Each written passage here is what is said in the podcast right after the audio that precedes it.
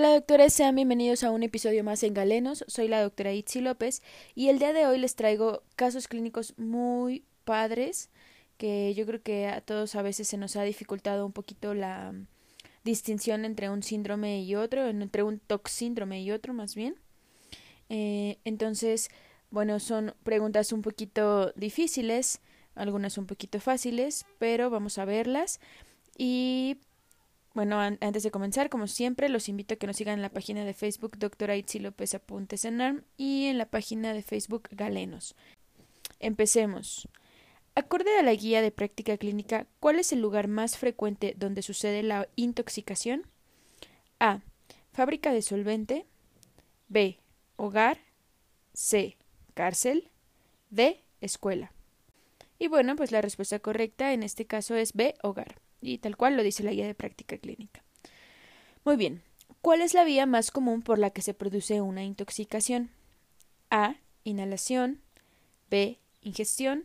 C. Parenteral. O D. Cutánea. La respuesta correcta es B. Ingestión. La ingestión oral va a representar la principal vía de intoxicación en general, o sea, en todas las, en general de las edades y de los géneros. Sigamos. ¿Cuál es la principal causa de muerte en adultos por intoxicación? A. Agroquímicos. B. Medicamentos. C. Gases tóxicos. O D. Venenos. Y la respuesta correcta es B. Medicamentos. ¿Cuál es la principal causa de muerte de niños por intoxicación? Recordemos que nos está preguntando cuál es la principal causa de muerte, no cuál es la principal causa de intoxicación.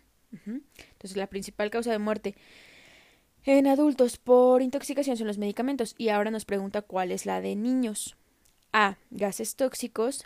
B. Medicamentos. C. Venenos. O D. Agroquímicos. Y la respuesta correcta para los niños es A. Gases tóxicos. Entonces, ya no se nos va a olvidar adultos medicamentos, niños gases tóxicos, pero causa de muerte. Ahora, ¿Cuál es el sexo y la edad más común que presenta intoxicaciones? A. Varones de 21 a 30 años. B. Mujeres de 11 a 20 años. C. Varones de 11 a 20 años. O D. Varones de 2 a 5 años. La respuesta correcta en este caso es A. Varones de 21 a 30 años. La principal edad en la que se producen las intoxicaciones es 21 a 30 años, siendo el sexo masculino el predominante. Dentro de los niños, la edad más común es de los 2 a 5 años, seguido de los 14 a los 18 años. Pero no nos pregunta en la infancia, o sea, pregunta en general. Si nos hubiesen dicho cuál es la edad más común en niños, pues sí hubiera sido la de 2 a 5 años, y varones también. Caso clínico seriado. Un varón de 22 años es ingresado a urgencias por presentar convulsiones generalizadas. Un familiar le comenta que lo vio consumiendo medicamentos desconocidos vía oral hace una hora. ¿Cuáles son los componentes del cóctel de coma? A. Tiamina, naloxona, atropina y flumacenil. B. Oxígeno, glucosa, tiamina y naloxona. C. Tiamina, azul de metileno y naloxona o D. Oxígeno, atropina, tiamina y naloxona. Siguiente pregunta. Interrogando a otro familiar del paciente, éste le comenta que estaba siendo tratado por tuberculosis pulmonar. ¿Cuál es el medicamento que probablemente originó la intoxicación? A. Isoniazida. B. Piracinamida. C. Etambutol. O D. Rifampicina. Pregunta 3 asociada a este caso. ¿Cuál es el tratamiento que debe implementarse en este caso? A. Tiamina. B. Piridoxina. C. Flumacenil. O D. Carbón activado. Muy bien. Las respuestas para las preguntas de este caso clínico son las siguientes. En la primera nos pregunta cuál es el componente del cóctel de coma. Y la respuesta correcta es B. Oxígeno, glucosa, tiamina y naloxona. Recuerden que el cóctel de coma se utilizará como prueba diagnóstico terapéutica y se debe de usar con precaución Este se da sobre todo cuando tenemos una intoxicación o un estado de coma, pero no sabemos el medicamento exacto con el que, con el, que el paciente se intoxicó. En algunas bibliografías dice que se puede utilizar también el flumacenil, pero igual hay que usarlo con mucha cautela. Muy bien. Ahora dice que el paciente estaba en tratamiento por tuberculosis. ¿Cuál pudo ocasionarle, qué medicamento pudo ocasionarle la intoxicación? Y la respuesta correcta pues es la isoniazida, que es la A, ya que se ha asociado en algunos casos a convulsiones como efecto adverso. Y la última pregunta, que era el, el tratamiento que se debe implementar, bueno, cuando tenemos una intoxicación por isoniazida, lo que debemos de dar es eh, piridoxina, perdón, que es la vitamina B6. Intoxicación por isoniazida, piridoxina. Eso sí lo han preguntado bastante en los exámenes. Ok. Caso clínico seriado. Masculino de 24 años extraído urgencias por un intento de suicidio. Su madre refiere que consumió sosa cáustica hace 30 minutos. ¿Cuál es el proceso fisiopatológico de daño de la sosa cáustica? A. Formación de escara. B. Saponificación. C. Toxicidad sistémica. O D. Formación de coágulos. Segunda pregunta. ¿Cuál es la intervención más importante en este caso? A. Protección de la vía aérea. B. Administración de eméticos. C. Lavado gástrico. O D. Administración de carbón activado. Se decide realizar una endoscopia a su paciente. ¿Cuál es el nombre de la clasificación a utilizar en este estudio? A. Sargar. B. Los Ángeles. C. Forrest. O D. Sakita Miwa. Muy bien. Respondamos las preguntas. En la primera nos dice que el, el mecanismo de lesión de la sosa cáustica, ¿cuál es? Nos está preguntando. La respuesta correcta es B. Saponificación. Después nos pregunta la intervención más importante en este caso y la respuesta correcta es A. Protección de la vía aérea. Entonces recordemos la sosa cáustica, que es lo mismo que el hidróxido de sodio, es un alcali. Este va a generar daño por saponificación de los ácidos grasos en la membrana celular.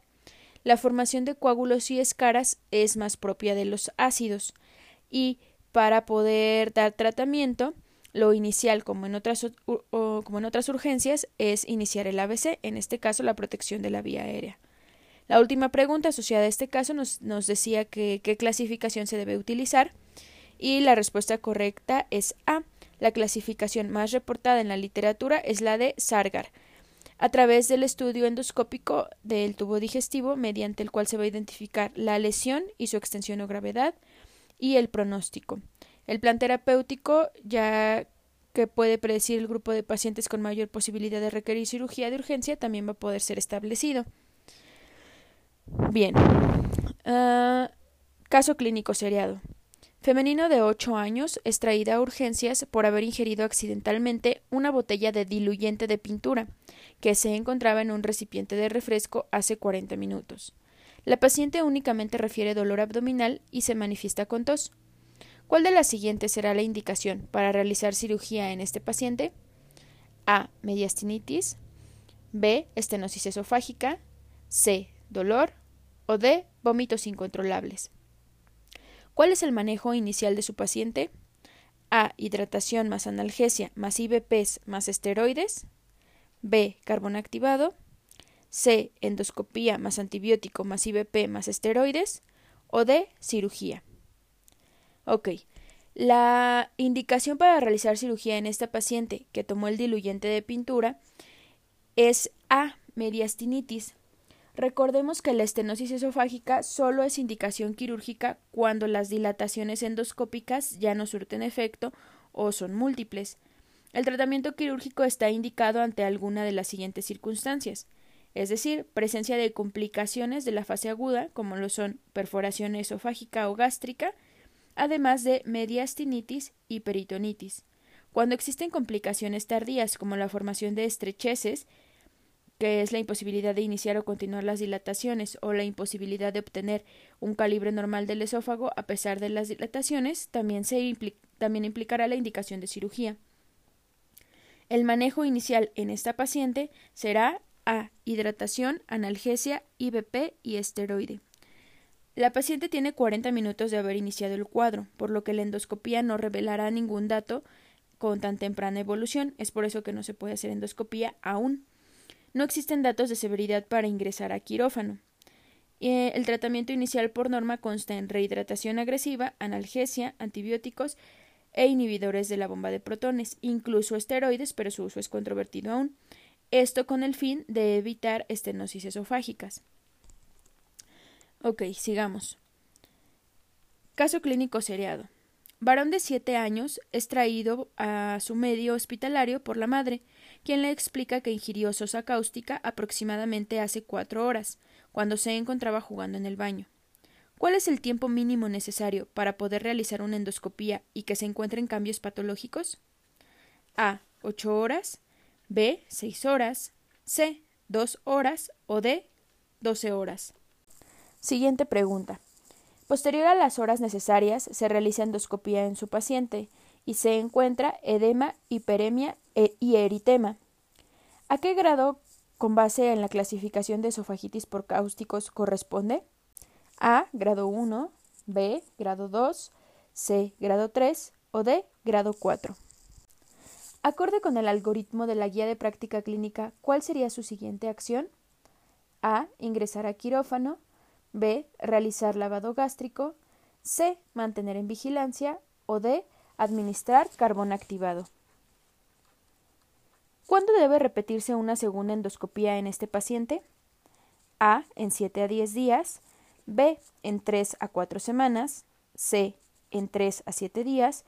O D. En 20 a 45 días. Muy bien, entonces aquí estamos repasando la intoxicación por sosa cáustica y nos dice que el paciente tiene cuatro horas que, que la ingirió. Además de preguntarnos cuál es el tiempo mínimo necesario para poder realizar una endoscopía y que haya cambios.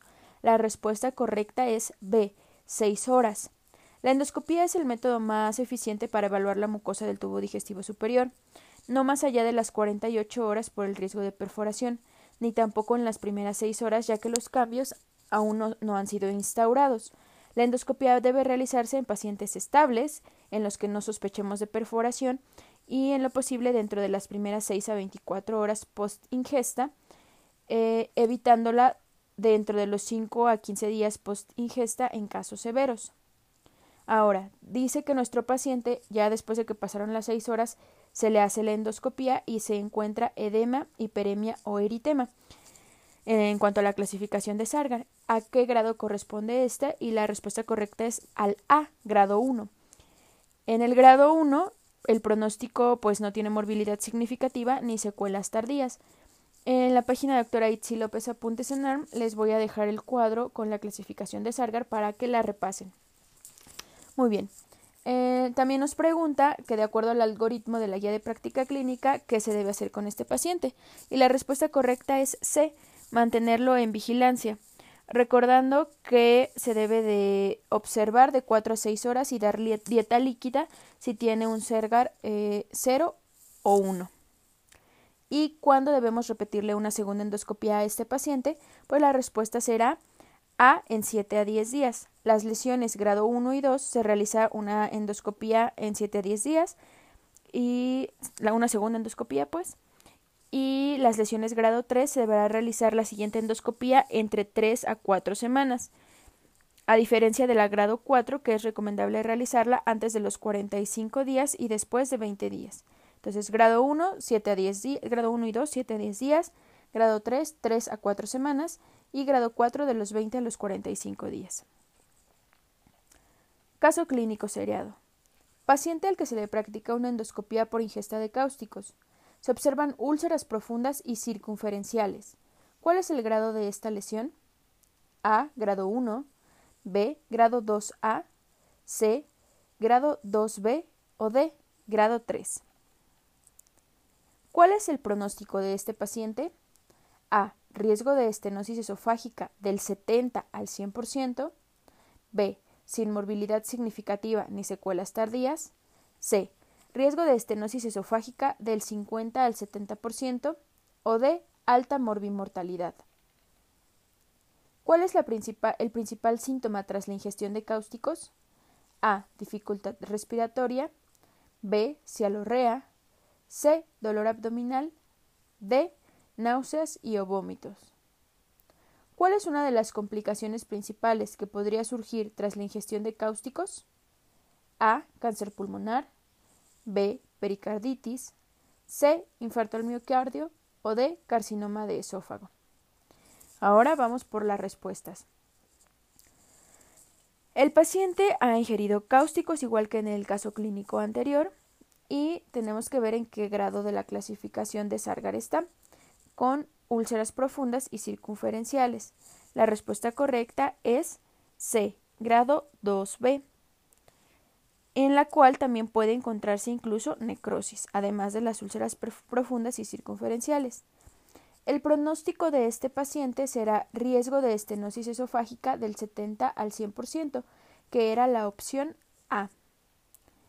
Y para el principal síntoma tras la ingestión de cáusticos, la respuesta correcta es C, el dolor abdominal, el cual se encuentra en el 68%. Las náuseas van a encontrarse en el 48%, eh, la cialorrea en el 31%, y la disnea en el 15%. Entonces lo más importante, lo más frecuente es el dolor abdominal. La complicación principal que podría surgir tras la ingestión de cáusticos será el carcinoma de esófago. Recordemos que en el 20% las complicaciones pueden ser sistémicas y en el 27% gastrointestinales. Las más frecuentes son neumonía eh, por aspiración, insuficiencia respiratoria, insuficiencia hepática o daño renal. Puede haber también estenosis esofágica. Eh, eh, el estenosis solo se va a encontrar en el 15.4%. Fístulas y perforación y muerte. Gastroenteropatía, pérdida de proteínas o acloridria. Alteraciones motoras como estenosis esofágica, gástrica y carcinoma escamoso del esófago. Entonces, ¿qué carcinoma está asociado al uso de cáusticos o a la intoxicación por cáusticos? Es el carcinoma escamoso de esófago. Muy bien. Bueno, pues este podcast lo voy a dividir en dos partes para que no se nos haga también tan pesado estar repasándolo. Y por esta ocasión me despido de ustedes. Les voy a dejar el contenido que les dije de la clasificación de Sargan en la página. Nos escuchamos en la próxima con la segunda parte de casos clínicos de toxicología.